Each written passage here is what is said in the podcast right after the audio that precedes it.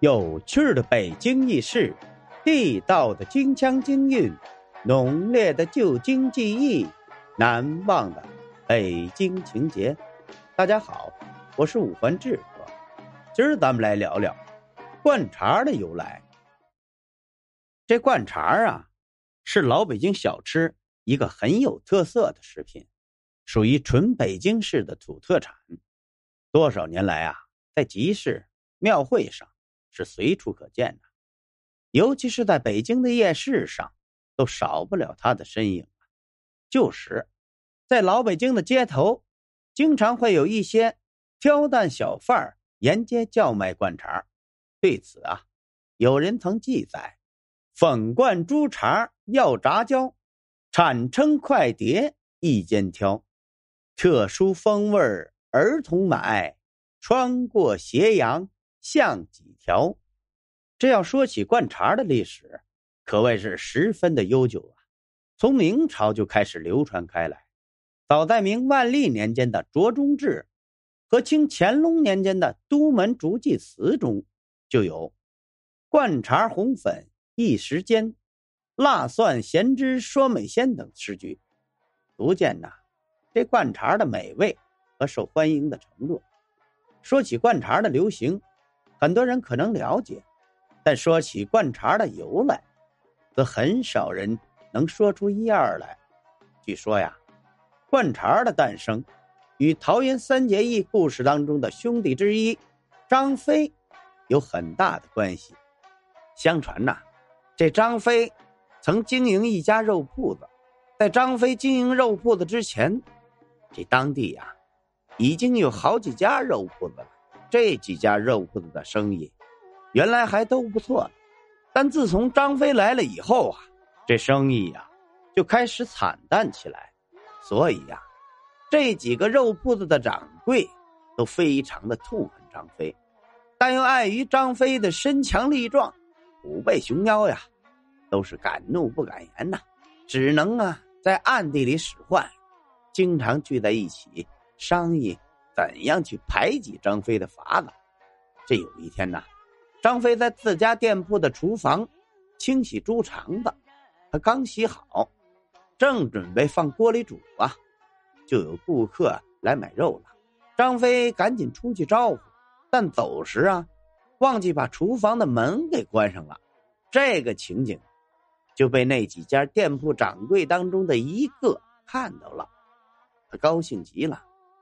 心想，终于逮着害张飞的机会了，于是啊，就悄悄的溜进了张飞的厨房，看见锅里有猪肠子，案板上呢有一些碎肉，这盆里呀有一些面粉，于是啊，他计上心头，把碎肉倒进面粉里，加了一些水，搅拌几下，就塞进这猪肠子里，放在锅底，把其他的肉呢。盖在上面，就赶紧溜走了。他心想的，这下张飞的肉铺子可要搞砸了。他的猪肠子被搞得乱七八糟，这顾客一吃呢，就会发觉不是那个味儿。从此啊，怕不会再有人去他那个肉铺子里买肉了吧？大家都知道啊，这张飞的心是非常粗。招呼完顾客之后呢？他也没细看，就生火煮肉了。等到把这个猪肠子煮熟之后啊，他捞起来一看，发觉不对呀，这猪肠子里面鼓鼓囊囊的，别再有啥问题吧？于是啊，他赶紧捞起一根拿刀啊，把这根猪肠子切开，尝了几口，哎呦嘿，真是太好吃了，既有肉味儿，还有面味儿。还有肠子味儿，这可比这光吃肠子那好吃太多了。这张飞觉得非常奇怪呀，这猪肠子里怎么会有面味儿和肉味儿呢？他朝这四周看了看呀，这才看到案板上的肉和盆里的面粉呢都不见了。他这才想起，哼，肯定是有人趁他去招呼顾客的时候啊，对这猪肠子悄悄的做了手脚。张飞觉着呀，这真是天助我也呀！有人害他没害成，反而啊，给了他很大的启示。他于是啊，将这碎肉和面粉掺和着一起放在这猪肠子里，煮后呢，这吃起来呀，真是太香了。这顾客们啊，一定会非常喜欢呢。于是啊，他就试着做起来了。在做的时候呢，还进行了改进、创新。他又往这个猪肠子里面啊，又放进了很多的佐料，这样啊，使这猪肠子更加的美味。第二天呢，张飞就开始吆喝着卖猪肠子。顾客见了他的猪肠子，都觉得很新鲜。这一尝呢，都连声叫好，赞不绝口。问他呀是怎么做的，张飞呢也非常慷慨，便把这原料和程序。都告诉了众顾客了，其中一个顾客叫嚷着说：“张师傅，啊，您真是手巧啊，竟然想起来把碎肉和面粉灌进猪肠子里，您真是太聪明了。就是不知道您这好吃的猪肠子叫什么呀？”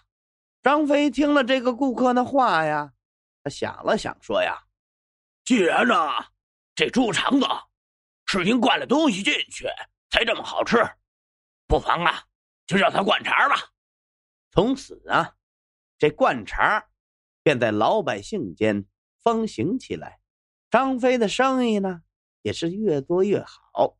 相反呐，原来那几个想害张飞的肉铺子掌柜们，没成想啊，是偷鸡不成反蚀了一把米，这生意呀，更加惨淡了。好了，今儿咱们关于灌肠的由来，咱就聊到这儿。如果您喜欢这个节目，欢迎您订阅、转发、评论、赞助，您的支持就是我前进的动力。咱们下回再见。